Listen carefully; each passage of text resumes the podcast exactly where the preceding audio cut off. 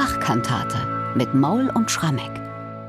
Sonntag Jubilate und an diesem Sonntag, Michael, da sind wir in den letzten beiden Jahren immer ins Schwärmen gekommen über die jeweiligen Bachkantaten. Heute machen wir das garantiert auch wieder, denn im Mittelpunkt steht heute Bachs Kantate Wir müssen durch viel Trübsal.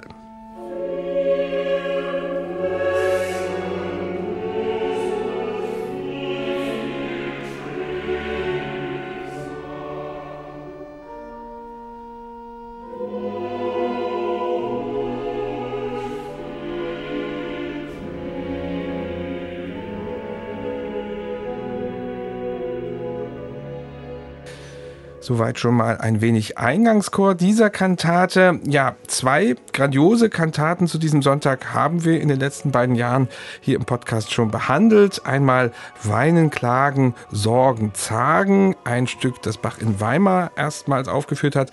Und dann Ihr werdet weinen und heulen aus dem zweiten Leipziger Jahrgang. Heute folgt die dritte von Bachs Jubilate-Kantaten. Wir müssen durch viel Trübsal. Nun muss man sagen, alle drei Titel klingen nicht besonders vergnüglich. Davon sollte man sich aber nicht täuschen lassen, oder? Nein, und vor allem solche unvergnüglichen Texte, die animieren den Bach ja oft zu ganz besonders toller Musik. Ja, Wenn es um die großen Themen geht, um die intensiven Affekte, da fühlt sich, glaube ich, jeder Komponist und Bach im Besonderen herausgefordert dann auch große, wirkungsvolle Musik zu schreiben. Und das ist ihm hier sehr gelungen. Es geht ja auch ums Ganze, also das Evangelium für den Sonntag Jubilate bei Johannes 16, Verse 16 bis 23, aus diesen rätselhaften Abschiedsreden Jesu gegenüber seinen Jüngern. Er sagt da, über ein kleines, so werdet ihr mich nicht sehen, aber über ein kleines, so werdet ihr mich sehen, denn ich gehe zum Vater. Und die Jünger hatten ja wirklich keine Vorstellung, was das meint, dass Jesus, dieser Wundertäter, mhm. jetzt verschwinden sollte, dann aber auch irgendwie wiederkommt. Also das ist ja wirklich äh, irgendwie Sprache ein Rätsel und dann heißt es ja auch am Ende dieses Evangeliumstextes, wahrlich, wahrlich, ich sage euch, ihr werdet weinen und heulen, aber die Welt wird sich freuen, ihr aber werdet traurig sein, doch eure Traurigkeit soll in Freude verkehrt werden. Wir hatten das ja schon bei einer anderen ganz tollen Jubilate-Kantate, eben ihr werdet weinen und heulen, also mhm. wo Bach genau diesen Teil des Evangeliumstexts eins zu eins vertont hat. Wie da dann auch im Verlauf der Kantate buchstäblich diese Trauer, die Jesus voraussagt, in Freude sich verkehrt. Und genau das ist auch wieder hier das Thema bei unserer Kantate. Wir müssen durch viel Trübsal in das Reich Gottes einkehren. Und genau diese Bandbreite von Affekten, von größter Trübsal zu größter Freude, durchschreiten wir hier in einem abenteuerlichen Parforce-Ritt. Diese Kantate, die wir heute behandeln, wir müssen durch viel Trübsal, ist also die späteste dieser drei Jubilate-Kantaten von Bach. Wie ist die Quellenlage, Michael? Kompliziert. Wir haben keine Originalquellen von Bach erhalten. Es gibt als älteste Quelle eine aus der zweiten Hälfte des 18. Jahrhunderts, mhm. also lange nach Bachs Tod entstanden. Es herrscht allerdings in der Bachforschung die ziemlich einhellige Ansicht, dass dieses Stück an Jubilate 1726 entstanden ist. Damit wäre es Teil also des dritten Jahrgangs. Und wir werden jetzt gleich, wenn wir das Stück besprechen, die größte Eigenart direkt benennen. Die Orgel ist das Soloinstrument und das ist eben tatsächlich eine Eigenart des dritten Jahrgangs. Es passiert dann sehr häufig im Herbst 1726, dass dieses Instrument, was sonst in den Kantaten zum Generalbassspiel mhm. verdammt ist, plötzlich der große Star wird. Wenn wir richtig liegen mit dieser Datierung, dann wäre tatsächlich, wir müssen durch viel Trübsal das erste Stück, hm. wo die Orgel der große Star ist, eben Jubilate, also Frühjahr 1726. Und mir klingt das sehr schlüssig einfach deshalb, weil ich werde den Eindruck los, dass die Geburtsstunde, die Initialzündung für die Idee, die Orgel zur Hauptperson der Kantate zu machen und dann auch in den Arien manchmal zum gleichberechtigten Duettpartner des Sängers zu erheben, ob das nicht beim Ereignis im September 1725 seinen Anfang nahm, da hat Bach eine Reise nach Dresden unternommen und hat in der Sophienkirche eine Art öffentliches Konzert mit den Mitgliedern der Hofkapelle abgehalten für Orgel und Orchester. Und ich will mal nicht ausschließen, dass da auch Sänger mitgemacht haben und Bach übernimmt es dann Monate später als Konzept für seine Leipziger Kirchenmusik. Und das hört man auch gleich am Beginn der Kantate. Und das ist nicht etwa ein Eingangschor, in dem von der Trübsal die Rede ist, sondern eine Sinfonia, die vorausgeschaltet ist und die eigentlich überhaupt nicht trübe klingt, sondern irgendwie wird da schon die Freude vorweggenommen, habe ich den Eindruck. Ich bin dir so dankbar, dass du das sagst, lieber Bernhard. Ich frage mich auch, was hat dieses Stück, was musikalisch unglaublich elektrisierend ist? Mhm. Also eine Sinfonia basierend auf einem ganz eigentlich strengen, fast dämonisch finster wirkenden Hauptmotiv, was dann immer mehr an den Episoden von der Orgel fortgesponnen wird in immer schwieriger, komplizierter, schneller werdenden harmonischen Läufen. Dieses Motiv wird in alle Richtungen entwickelt, manchmal so klangflächenmäßig. Das ist so richtig Minimal Music, finde ich, so in der zweiten aber, Episode. Aber besser, besser. Viel besser, ja. ja. Hören wir doch mal in die zweite Episode rein. Das finde ich Wahnsinn.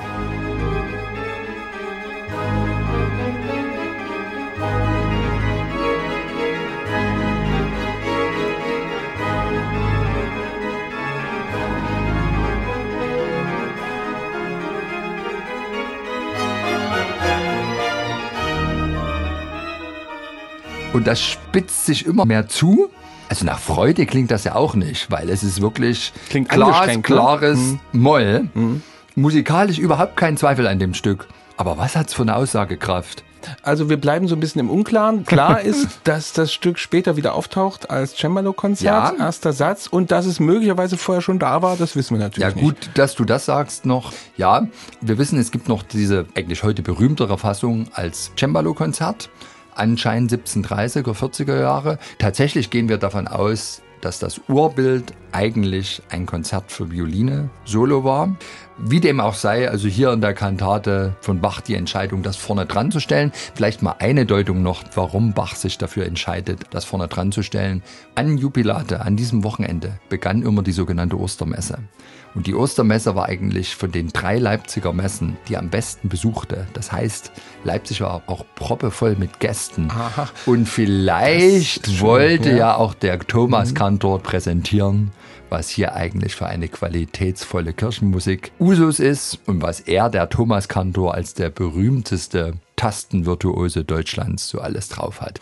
Und mit diesem Konzert geht es ja auch gleich weiter, denn im Eingangschor verbirgt sich der zweite Satz. Genau, und dann ist ganz erstaunlich, dass Bach offensichtlich den Weg gegangen ist. Er hat diesen Konzertsatz erstmal eins zu eins übernommen und obendrauf breitet der Chor in eigentlich immer neuen Variationen darüber eine textliche Ausdeutung dieser Worte aus der Apostelgeschichte 14 aus. Offenbar so, dass tatsächlich die Chorstimmen in einen fertigen Instrumentalsatz nachträglich hineinkomponiert wurden. Vielleicht ein Parallelbeispiel zur Kantate 110, Unser Mund sei voll Lachens. Da hat er ja in einen fertigen Ouvertürensatz im Nachgang die Chorstimmen hineingewoben. Hier finde ich allerdings, um mal eine leise Kritik zu äußern, manchmal die Textdeklamation nicht ganz zwingend. Könnte man auch wieder kurz überlegen, ob das vielleicht ursprünglich einen anderen Text hatte. Bin ich mir nicht ganz sicher, aber wie gesagt, leise Kritik nicht ganz so zwingend.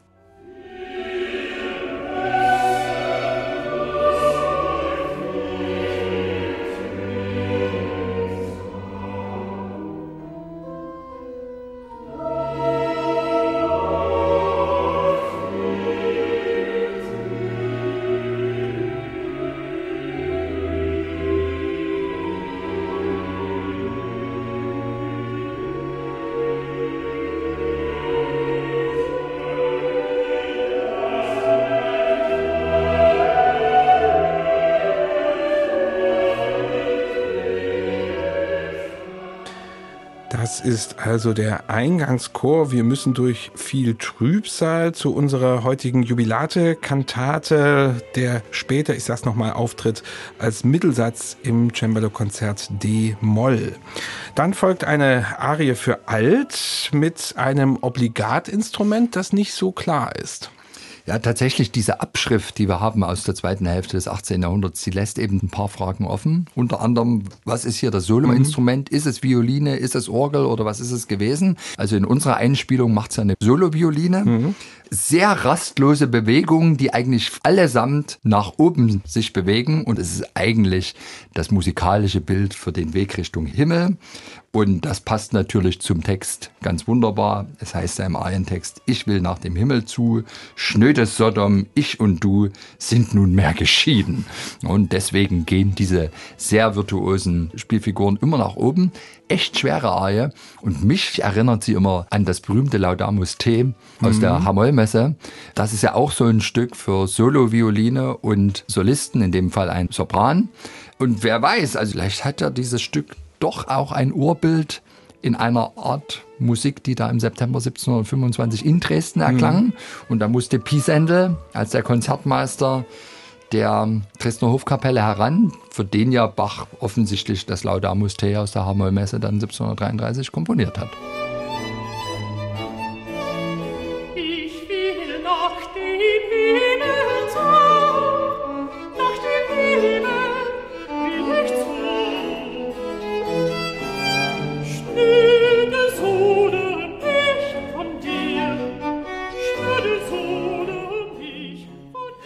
Hier mit Solovioline die Altarie aus unserer heutigen Jubilate-Kantate.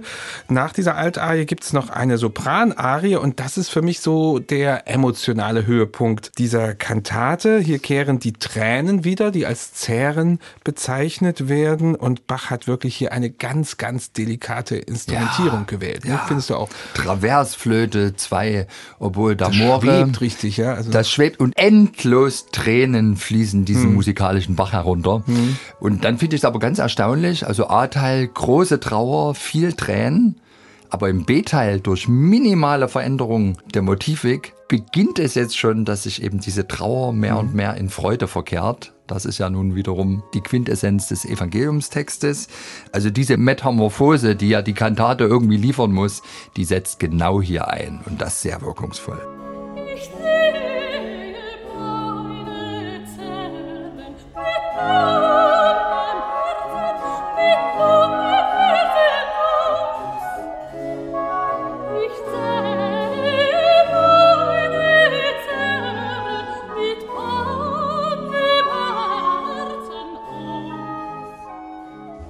Das ist ein Stückchen gewesen aus der Sopranarie und dann gibt es den wirklich endgültigen Übergang zur Freude im Schlussduett dieser Kantate. Ja, und das ist wirklich Freude allenthalben, also der Text des Duetts für Tenor und Bass wie will ich mich freuen, wie will ich mich laben, wenn alle vergängliche Trübsal vorbei, da glänz ich wie Sterne und leuchte wie Sonne, da störe die himmlische selige Wonne kein Trauern, Heulen und Geschrei. Mhm. Also Glückseligkeit allenthalben. Und was macht Bach in so einem Fall?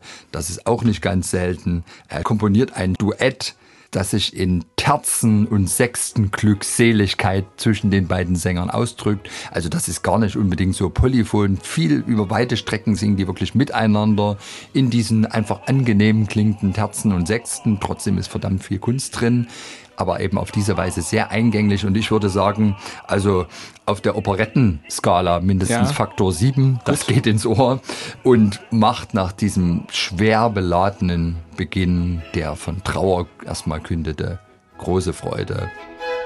Wie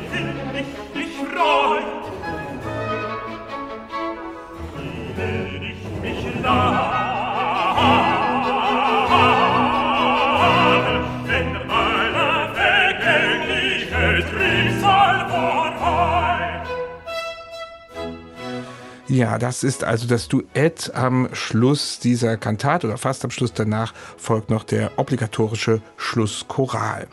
Ein Fazit hätte ich gerne von dir, beziehungsweise eine Einordnung dieser Kantate. Ich habe es ja ganz zu Anfang gesagt, dass wir immer in Schwärmen kommen am Jubilate, heute wieder. Wie würdest du diese Kantate in diese Trias der drei Jubilate-Kantaten von Bach einordnen? Ja, also sie hat auf jeden Fall mit den beiden anderen Stücken, also mit ihr werdet weinen und heulen und weinen, klagen, sorgen, zagen, gemein, dass Bach Spitzenleistung abgeliefert hat. Alle drei Kantaten versuchen ja auch im Grunde diese Abschiedsrede Jesu dahingehend erstmal auch ins Hier und Jetzt zu übertragen, dass man sagt, nicht nur die Jünger haben damals getrauert und irgendwann hat sich diese Trauer in Freude verkehrt, sondern wir, wir haben auch auf Erden viel Trübsal zu erleiden, aber der Weg führt uns in Richtung Himmel und da wird's schön. Und ich glaube, den Bach hat es jeden Jubilate-Sonntag wieder gereizt eben diese große Metamorphose der eigenen Lebenseinstellung mhm. überzeugend darzubieten. Weil wir müssen durch viel Trübsal, könnte man sagen, Vielleicht ist das das Stück, wo er am allermeisten auch noch seine eigenen Spezialbegabungen hineinkomponiert hat, indem er sich da am Anfang ein Stück hineinkomponiert hat, wo er zusätzlich nochmal glänzen konnte mit seinen ganzen Hexereien. Also ich würde sagen, es ist die virtuoseste von allen drei Jubilate-Kantaten, eben wegen dieser Soloorgel.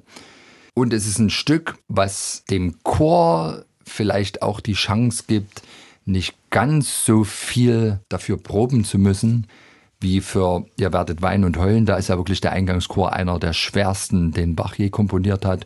Und Weinen, Klagen, Sorgen, Zagen, die alte Weimarer Kantate, das ist natürlich auch ein riesenhaftes Chorlamento. Also hier nimmt die Orgel so ein bisschen dem Chor die Aufgabe ab, allein zu glänzen. Und damit ist es vielleicht ein Stück, was der Bach ganz gern mal wieder rausgeholt hat, wenn er selber mal zeigen wollte, was er so auf den Tasten drauf hat. Oder einer seiner Söhne. Das kann natürlich auch sein. Und diesen Gedanken mit der Ostermesse, den fand ich auch ganz schön. Den behalte ich in jedem Fall auch im Hinterkopf, dass Jubilate irgendwie immer verbunden ist, auch mit einer sehr, sehr vollen Kirche ja. und internationalen Gästen in Leipzig.